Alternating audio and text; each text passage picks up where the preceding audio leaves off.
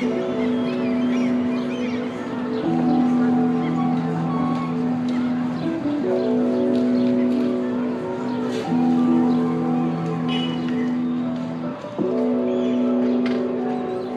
freue mich heute ganz besonders, dass ich Dr. Julia Freundberg zu Gast habe von der Hacker School. Wir lassen das Doktor weg. Hallo Julia. Ich grüße dich. Schönen Abend. Habe zum ersten Mal bei einem Vortrag von der Hacker School gehört und war völlig begeistert, weil es mir überhaupt kein Begriff war, obwohl ich hier in Hamburg bin. Ihr seid in Hamburg. Du trägst heute einen wunderschönen Hoodie, auf dem das steht. Ich trage übrigens auch einen, auf dem Elblick Magazin steht. Also haben wir schon da was gemeinsam. Aber ich fand faszinierend, dass du erzählt hast, wie du da überhaupt zugekommen bist. Denn ursprünglich kommst du gar nicht aus dem IT-Bereich, sondern warst in einem Konzern tätig, richtig? Ja, das stimmt. Aber auch da habe ich schon sehr coole Sachen gemacht. Eine unglaublich gute Eiscreme in Deutschland eingeführt, viele Erfahrungen im Guerilla-Marketing gesammelt. Und man muss auch sagen, ich bin seit 20 Jahren mit einem ITler zusammen. Ich weiß, was für wunderbare Menschen das sind und dass die nie erwachsen werden. Also die Voraussetzungen sind ganz gut. Dann hast du bei ihm auch was gelernt über das Programmieren oder? Ja, also weniger jetzt. Das wäre wahrscheinlich mit unserer hausinternen Hackordnung nicht ganz so vergleichbar. Aber Nee, also wir natürlich sprechen wir über viele Themen. Ich bin super fasziniert davon, auch Einblicke wirklich in seinen Berufsalltag zu kriegen, auch welche Herausforderungen da sind und welche manchmal auch ungewöhnlichen und unkonventionellen Lösungsideen ich beisteuern kann. Also super, super spannend. Aber wir retten lieber zusammen die Welt, als uns gegenseitig was beizubringen. Deswegen müssen wir vielleicht erstmal erklären, was ist die Hacker School überhaupt? Weil man weiß ja noch, also ich wusste bis zu dem Vortrag nicht, was es ist viele HörerInnen vielleicht jetzt auch noch nicht und deswegen müssen wir es einmal erklären. Super gerne. Also eigentlich ist die Hacker School nur ein ganz naheliegender Ansatz, die Welt ein bisschen besser zu machen, weil wir von Erwachsenen ähm, uns unterstützen lassen, junge Menschen für digitale Bildung zu begeistern. Und zwar von solchen Erwachsenen, die selber dafür brennen. Wie gesagt, ich kenne meinen Mann seit 20 Jahren. Ich weiß, er wird nicht erwachsen. Die spielen nur anders. Und diese Begeisterung, neue Sachen zu entdecken und hey, das kenne ich nicht, das muss cool sein und ich muss das ausprobieren und kann das vielleicht auch das oder das. Diese Entdeckerfreude zu den Kindern zu bringen, das ist ein solches Geschenk und ich glaube so notwendig, weil wir im Moment ein Bildungssystem haben, wo naja, zumindestens Spaß, Entdeckerfreude, Kreativität nicht zwangsläufig im Lernen involviert ist. Und das zu ändern und diese intrinsische Motivation in den Kindern zu zünden, ich kenne das nicht, ich will das kennenlernen, lass mich die Welt rocken, das wollen wir mit der Hacker School erreichen, so dass jedes Kind einmal programmiert hat, bevor sich für einen Beruf entscheidet.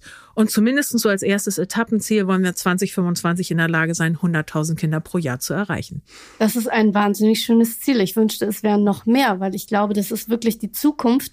Ich finde persönlich stehen auf den Stundenplänen viel zu wenige solcher ja, Fächer wie Programmieren oder überhaupt IT. Es steht da Deutsch und Mathe. Wie findest du das eigentlich? Ist, glaubst du, dass das Schulsystem sich langsam mal ein bisschen mehr digitalisieren müsste, damit das vorangeht und wir nicht so eine große Lücke haben im Nachwuchs, IT-Nachwuchs? Wir haben ja grundsätzlich eine sehr große Herausforderung darin, für die Berufe der Zukunft überhaupt zu begeistern. Und das Schulsystem, was wir heute sehen, kommt halt aus einer Zeit, wo es in Preußen darum ging, die Kinder von den Feldern zu kriegen. Ähm, ich glaube, ich habe auch beim letzten Vortrag gesagt, in meiner Bubble arbeiten wahnsinnig wenig Kinder auf Feldern, also hier in Deutschland. Aber das Schulsystem ist trotzdem noch in dieser Zeit in irgendeiner Weise verankert. Und ich bin auch der Auffassung, dass es nicht die einzige Aufgabe des Schulsystems sein kann, hinterher passende Leute für den Arbeitsmarkt zu produzieren. Auf der anderen Seite muss ich aber auch ein Schulsystem die Frage gefallen lassen, kann ich ähm, mit Methoden und Aufteilungen, die aus einer ganz anderen Zeit kommen, junge Menschen auf die Zeit vorzubereiten, äh, wirklich vorbereiten, auf die sie jetzt zusteuern. Und dieses, dass wir überhaupt in Fächern denken, ist heute ganz doll zu hinterfragen, weil dieses, die, die Kreativität, das gemeinsame, kollaborative Moment, wirklich sich mit Fragestellungen auseinanderzusetzen, die halt eben einfach kein Ja, Nein vielleicht ergeben, ähm, sondern die wirklich auf ganz andere Fähigkeiten setzen. Alleine wenn wir uns die Prüfungssituationen in Schulen angucken, handschriftlich, alleine reproduktiv. Und da wirklich zu sagen, gemeinschaftlich Sachen zu lösen, was die Zukunft sein wird. ist in der Schule tatsächlich nicht so umfassend angelegt, dass man hinterher junge Menschen hat, die freudig und begeistert ähm, unbefähigt in den Arbeitsmarkt gehen. Deswegen braucht es die Hacker School. Und wer kann zu euch kommen? Welche Schüler können da hinkommen? Wie erreicht ihr die überhaupt? Vor Corona waren wir ausschließlich an Wochenenden in Unternehmen aktiv. Also zum Beispiel hier in Otto, wir waren viermal im, äh, hier in Hamburg, wir waren viermal im Jahr bei Otto mit bis zu 100 Kids jeweils. Tierisch laut, unglaublich aufregend, eine wahnsinnige Energie. Da hatten wir dann noch 20 ITlerInnen, die eben halt unterschiedliche Kurse gebaut haben. Ähm, zu Beginn des ersten Lockdowns haben wir innerhalb von fünf Tagen auf die Hacker School at Home umgestellt. Zum einen weil ich keinen Bock habe, mir von einem Virus vorschreiben zu lassen, wann ich Kinder für ihre Zukunft begeistern kann. Zum anderen, weil wir auch gesagt haben, wenn nicht wir, wer dann? Weil wir letztendlich, wir wollen für Programmieren begeistern. Ja, wir mussten diverse Sachen umstellen, weil wir können nicht Roboter durch ganz Deutschland schicken. Ich meine, wir sind ein kleiner gemeinnütziger Verein, da hat man halt eben auch begrenzte Mittel. Aber ähm, da wirklich zu sehen, den Kindern auch zu vermitteln, ja, reagiert flexibel. Okay, jetzt aktuell, das hat, kommt mit der Schule alles noch nicht hin, dann programmieren wir vormittags. Guckt ihr euch Englisch halt nachmittags an oder egal. Und das hat einen ganz spannenden Push gegeben. Wir haben dann auch die Girls Hacker School gleich mit ähm, ja entwickelt, also äh, gelauncht, dass wir Frauen und Mädchen 11 bis 99 erreichen können. Ähm, das war aber alles tatsächlich über unsere eigenen Social Media Kanäle, über die Website, über Word of Mouth ähm, dass eben halt uns auch die Kinder finden konnten. Hacker School grundsätzlich ist gedacht für 11 bis 18, also weiterführende Schule, weil da die kognitiven Fähigkeiten schon gut genug sind. Die können lesen, schreiben, rechnen, ein bisschen stillsitzen, hilft ja hier und da auch, wenn man sich konzentrieren will. Aber halt auch, ja, noch mittendrin, dass sie es eben wirklich gut aufnehmen können. Und wir haben seit Anfang des letzten Jahres ein weiteres ganz großes und wichtiges Standbein für uns gefunden, dass wir wirklich in die Schulen gehen und dort im Klassenverband mit den jungen Menschen programmieren. Ich hatte mich bis dato, also bis zum, bis Anfang des letzten Jahres immer ein bisschen geweigert, in Schulen zu gehen, weil geiler Scheiß in Schulen ist halt, das passt nicht so unbedingt intuitiv immer zusammen. Aber jetzt, wo wir diesen Schritt gemacht haben, sehen wir einfach, dass wir dadurch noch viel, viel mehr junge Menschen erreichen, die den Weg zu uns vorab eben nicht gefunden haben. Und dadurch und auch durch die Girls Hacker School haben wir es im letzten Jahr geschafft, 50 Prozent Mädchen zu erreichen. Das freut mich total und deswegen habt ihr auch eine Auszeichnung bekommen für digital engagiert. War das euer erster Preis oder gab es schon vorher Preise?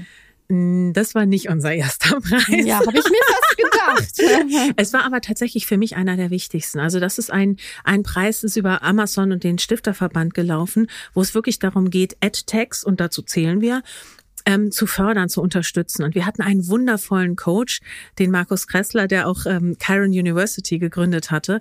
Und mit dem gemeinsam ähm, wirklich darum zu ringen, wie man das hinkriegt, wie man denkt, wie man sich auch die Barrieren selber aus dem Kopf rausnimmt.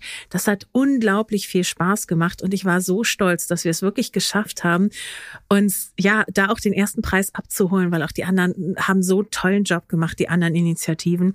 Und das ist schon, also es ist für mich super wichtig, dass wir auch zunehmend Preise aus dem Unternehmenskontext gewinnen Einfach weil die Grundidee der Hacker School halt eben das ehrenamtliche Engagement von ITlerInnen mit dem Bildungshunger der Kinder zusammenzubringen. Das ist einfach, es ist Zeit, dass die Unternehmen wirklich auf die Position kommen, dass es uncool ist, nicht mitzumachen, dass sie wirklich mit uns die gesellschaftliche Verantwortung ernst nehmen. Und dafür sind solche Preise natürlich schon prima.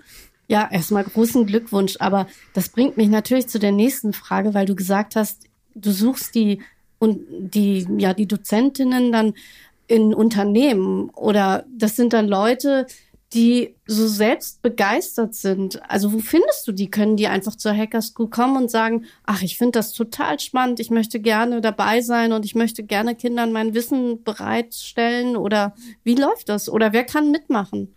was du beschrieben hast, ist einer der ganz klassischen Wege. Also wenn man sich diese ITlerInnen anguckt, es gibt dieses, dieses Spielmoment, diese Begeisterung, die zieht sich immer und immer wieder durch.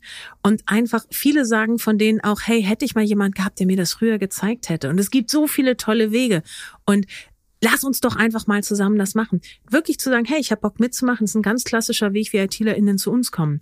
Ein anderer ist, neben diesem ehrenamtlichen Engagement, das auch ganz viele übrigens dann befällt, wenn sie sehen, dass es halt in der Schule nicht ganz so läuft oder wenn sie auch sehen, was für ein wahnsinniges Glück die eigenen Kinder in der Genlotterie gehabt haben, das eben auch anderen mit zu ermöglichen. Ähm, darüber hinaus gibt es jetzt für uns noch einen ganz großen Bereich, das ist das Corporate Volunteering. Weil einfach nur ja, es ist ganz toll und Ehrenamt ist essentiell, aber so viel Wochenenden hat das Jahr gar nicht. Und ich will in die Schulen. Ich muss dort die Kinder erreichen, wo sie einfach sich nicht schon vorher dafür entschieden haben müssen. Und wir haben eine tolle Lösung gefunden, wirklich über das Corporate Volunteering zu gehen, dass Unternehmen ihren Leuten sagen, ja, hey, komm, go. Zwei Tage pro Jahr oder egal. Du kannst in der Arbeitszeit tolle Sachen machen. Und vor allen Dingen, wenn es Skill-Based Volunteering ist, wissen auch die Unternehmen, da haben die Mitarbeitenden ganz viel davon, weil sie eben selber sehen, wie sie die Welt verändern können mit dem, was sie können. Und wir können auch Azubis einladen. Und das ist sowieso mega, wenn du siehst, dass diese jungen Menschen, die gerade erst die Entscheidung getroffen haben, wo soll es denn hingehen, wenn die mit den Kids arbeiten, das macht diese Entscheidungsprozesse transparent und gibt den jungen Menschen eine Orientierung in einer Welt, wo theoretisch ja alles möglich ist. Ich glaube, das ist eine ziemliche Bürde. Und da zu sehen, hey, Peter oder Sophie hat mit mir heute vier Stunden programmiert und hey, die ist so cool, da habe ich vielleicht auch Bock drauf. Und das und das hat die gemacht, ich schaue mir das mal an. Also durch genau diese Zweiteilung unter der Woche, aber eben auch am Wochenende möglich, können wir eben wirklich viele Leute finden. Und hey, bei einem Verhältnis eins zu fünf eins zu 6. Ich brauche für 100.000 Kinder schon 20.000 Leute. Okay, 10, wenn die alle zweimal machen. Aber da brauche ich eine gewisse Summe und ich hoffe, dass wir die auf diesem Weg finden werden. Hast du denn hier in Hamburg genug gefunden schon? Oder können sich Leute bei euch bewerben? Können sie auf die Webseite gehen und sagen, hallo, ich möchte gerne euch ehrenamtlich unterstützen? Oder Unternehmen können sagen, ich möchte euch ehrenamtlich unterstützen. Finden die dann alle Infos auf der Webseite? Die können sich tatsächlich über die Website melden. Also auch auf Social Media. Ich bin ja mehr oder weniger schon eine Persönlichkeit öffentlichen Rechts. Und nein, also äh, man, man ich, findet dich. Ich man weiß. findet mich. ähm, da gibt es ganz viele Wege, uns einfach zu kontaktieren.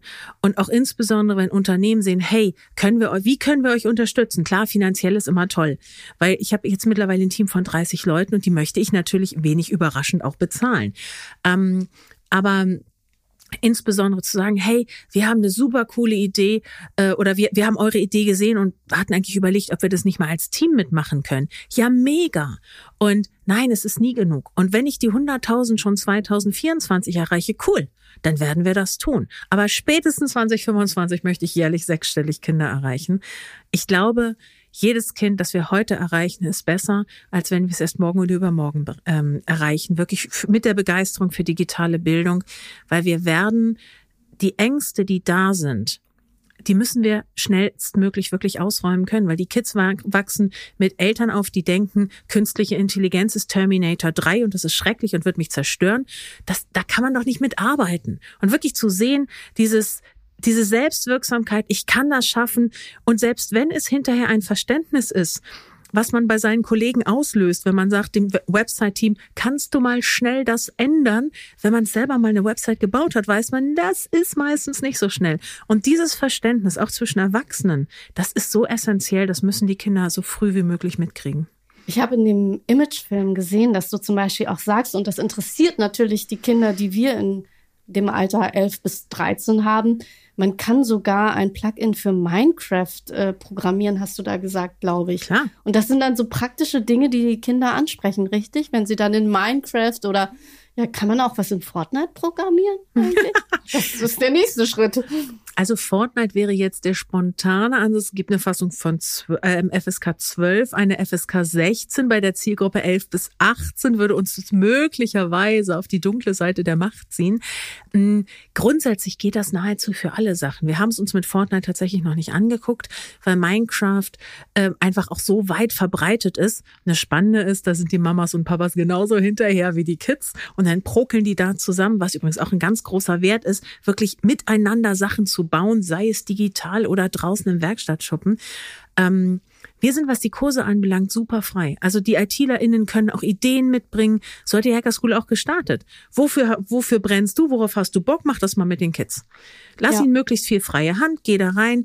Unterstütze, wenn sie dich brauchen. Aber um Himmels Willen, Finger weg von der Tastatur. Lass sie das selber machen. Und jetzt haben wir einige Kurse vorgefertigt. Aber die Idee, sich immer selber mit Ideen einzubringen, ist nach wie vor da. dann hoffe ich, dass sich noch ganz viele melden und sagen, ich habe eine tolle Programmieridee und die möchte ich gerne umsetzen. Vielleicht Fortnite, vielleicht auch das, was, äh, keine Ahnung, habt ihr auch diese Dinge wie Filter bauen für Snapchat oder Filter bauen, nee, wie heißt es? Ich glaube, es heißt Effekte bauen für, für Instagram und so. Mm, wir hatten auch dazu schon mal einen Kurs. Es ist für uns immer wichtig, dass letztendlich mindestens die Hälfte wirklich im Bereich des Programmierens angesiedelt ist und nicht nur im reinen Anwenden. Weil wir auch äh, teilweise, wir haben sogar schon mal einen Ansatz gehabt, da wollte jemand einen Kurs mit Excel machen. Das Coole ist, Makros zu bauen geht auch schon teilweise in diese Richtung. Es ist der Fantasie tatsächlich kaum eine Grenze gesetzt. Bei 3D-Druckkursen muss man halt immer sehr stark die Druckzeiten mit einkalkulieren. Aber ansonsten, the sky is the limit dann können wir jetzt auf neue Ideen hoffen, dass jemand das hier hört und sagt, ich möchte in der Zukunft meinen Beitrag leisten und die Welt retten, weil du hast gesagt, mit diesem Projekt rettet man die Welt. Habe ich in einem Interview gelesen. Aber warum? warum rettet man die Welt? Macht man sie schöner, nachhaltiger? Hack the World a Better Place, ne? Ja, eine der lustigen Eingebungen. Mm, ich glaube, dass Angst, egal wo du unterwegs bist, immer der allerschlechteste aller Ratgeber ist. Und wir haben unterschiedliche Weisen, auf die wir die Welt tatsächlich ein bisschen, ein bisschen verändern können. Ich bin gar nicht so groß, großen Wahnsinnig zu sagen, wir können gegen die ganzen alten, reizbaren Männer, die in Führungspositionen in irgendwelchen Ländern sitzen. Ich weiß nicht, ob wir gegen alles anhalten können. Aber wenn wir den jungen Menschen, die äh, die Wege aufzeigen, wie sie selber gestalten können, wie sie wirklich in diesen Driver Seat kommen, dass sie nicht immer ähm, andere dafür verantwortlich machen müssen, weil es ihnen selber nicht gut geht, sondern dass sie reingehen, machen und tun und diese Erfahrung der Fähigkeiten des 21. Jahrhunderts machen, dann bewirken wir wahnsinnig viel. Und wir sehen halt auch, dass insbesondere wenn wir Kurse rund um das Thema Nachhaltigkeit oder wie, wie erfasse ich meinen eigenen CO2-Footprint, wie kann ich letztendlich auch über, über die Sensebox, ich weiß nicht, ob du die kennst. Das ist eine super, ähm, das ist so eine Box, die ganz viele Sensoren enthält, aber eben halt damit auch wirklich sinnhaftiges Programmieren ermöglicht. Wenn man solche Sachen den Kindern zur Verfügung stellt und sie wirklich sehen, ähm, wie, wie das Verständnis wächst, wie mache ich eine Feinstaubmessung und man auch den Jingle mit äh, zum Beispiel vielleicht bisschen weniger Diesel oder so parallel mit einstreut. Du hast ganz, ganz viele Ansätze, wo du einfach die, diese Entzauberung von Oh, ein Mysterium so unterstützend einsetzen kannst, dass sie besser verstehen und mehr verantworten. Und in dem Moment, wo sie etwas steuern können, können sie auch eben wirklich ja, dafür einstehen, es zu verändern und sind halt nicht einfach nur äh, der Lemming, der hinterherläuft und nichts machen kann. Und ich glaube, dass diese Fähigkeit, selber gestalten zu können und verantwortlich als mündiger Bürger einfach am Leben teilzunehmen, dass das die beste Voraussetzung ist, auch wirklich Verantwortung zu übernehmen. Ich habe dazu tatsächlich gelesen, dass du sagst, jeder hat ein digitales Talent. Wenn er das herausholt, trägt er dann auch gleichzeitig mit Verantwortung? Ich Oder ist das nicht so? Gibt es, weil ich persönlich zum Beispiel glaube, dass ich nicht dieses digitale Talent besitze und vielleicht auch nicht die Begeisterungsfähigkeit. Aber vielleicht täusche ich mich auch. Vielleicht müsste ich auch mal so einen Kurs mitmachen es gibt immer so eine und solche. Und auch ein Talent ist immer unglaublich weit ähm, gefächert. Ich habe selbst 30 Jahre Geige gespielt, aber wenn ich Isaac Perlman oder eine Sophie Mutter höre, dann fühle ich mich wieder, also das, wie sagt man früher gesagt, die I-Dötzchen, ne? Ähm, wie jemand, der zumindest mal weiß, dass er das Ding auf der linken Seite hält. Ähm, was ich glaube, ist, dass wenn man es nicht versucht, kann man es nicht wissen. Und ich würde auch dich total gerne einladen, komm doch mal zu meiner Girls Hacker School. Was soll denn passieren? Man kann einfach mit Scratch anfangen, man kann eine Idee fürs algorithmische Denken entwickeln und man kann dadurch auch ähm, vielleicht auch seinen Kindern ganz anders vorleben, hey, du musst nicht alles können, aber du solltest alles ausprobiert haben. Und nur wenn man selber, insbesondere in dieser stark stereotypisierten Welt oder wie das Wort dann auch offiziell heißt, weil wir ganz häufig gelernt haben, dass man anscheinend mit Eierstöcken nicht rechnen kann, wobei ich mache das ja meistens eher mit dem Gehirn dann, ähm, dass man es da einfach probiert und sich traut. Und ich kann nahezu doch uneingeschränkt sagen, meistens ist man schon besser, als man das vorher denkt. Talent ist ein ganz großes Wort, das ist richtig. Und so absolut, wie ich das vielleicht da in dem Interview gesagt habe, kann man das mit Sicherheit diskutieren. Aber ich bin davon überzeugt, es sollte jeder einmal versucht haben und zumindestens ein bisschen Spaß damit gehabt haben. Das macht ganz, ganz viel für ein offenes Weltbild. Das ist ja tatsächlich meine Maxime, immer alles ausprobieren. Ich habe ja tatsächlich einmal im Jahr so ein Moment, wo ich sage, heute habe ich mir vorgenommen, etwas zu machen, was ich noch nie gemacht habe und wovor ich richtig Angst habe. Und tatsächlich wäre es bei mir Programmieren. Also davor hätte ich schon Angst. Und warum? Ich weiß es gar nicht. Und warum geht es Mädchen überhaupt ganz oft so? Jedes erste Wochenende im Monat ist die Girls Hacker School. Wir haben auch fast immer einen Scratch-Kurs dabei, wo ganz viel wirklich über Drag and Drop zusammenziehen ist und wo letztendlich man auch einfach ausprobieren kann, wie Sachen zusammenhängen. Naja, wir haben in Deutschland eine ganz, ganz lange Geschichte, ähm, wo, keine Ahnung, Mädchen helfen beim Abwasch und Jungs we wechseln mit Papa die Glühbirne, wobei das ähnlich trivial ist wie Abwaschen. Ähm, es kommt aus einer ganz langen Tradition und da wirklich einfach mal gegenzuhalten. Ich finde das Bild total schön, wenn du auf Mädchenschulen guckst. Da haben wir in Deutschland, glaube ich, noch paar 60 und davon sind gefühlt 59 in Bayern. Ähm, auch an Mädchenschulen gibt es Mädels, die sind gut in Mathe und es gibt Mädels, die sind schlecht in Mathe und oder sind halt nicht ganz so begabt in Mathe. Und da wirklich einfach davon zu abstrahieren, es an einem Geschlecht festzumachen, wäre mal ein richtig guter Schritt. Und ich glaube, eine Sache, die auch in Deutschland zutrifft, ist, es geht uns hier wahnsinnig gut. Wir müssen nicht. Man kann auch mit im Zweifelsfall Esoterik hier irgendwie überleben. Ähm, in, gar nicht allzu weit in Osten rüber, da wissen die Mädels, das ist ihr Ticket in die Freiheit. Wenn sie Ingenieurin sind oder IT oder sonst was im naturwissenschaftlichen Bereich machen, da werden sie gesucht, damit können sie sich wirklich emanzipieren. Und da sind die Quoten ganz andere ich will nicht sagen, es geht uns hier zu gut. Wir haben jetzt eine Generation, äh, ich glaube nicht mehr wie die unsere Eltern, die mal gesagt haben, unseren Kindern soll es besser gehen als uns. Ich glaube, wir können nur noch wünschen, dass es unseren Kindern noch mal ähnlich gut geht wie uns und dass wir sie halt auch wirklich dazu ermuntern, Verantwortung zu übernehmen, weil dieser Ansatz mit ich bin verantwortlich, ich möchte etwas ändern und ich möchte es machen, ist eben auch im Bildungsbereich. Und als Mädel zu sagen, ach, Mutti hat gesagt, sie konnte auch nicht rechnen, das ist auch keine Verantwortungsübernahme. Das Leben findet am Rand der Komfortzone statt, ist eine Plattitüde, aber ist auch eine Wahrheit. Und da rauszufinden, dass man eben doch richtig cool rechnen kann, war für mich auf jeden Fall eine coole Entdeckung.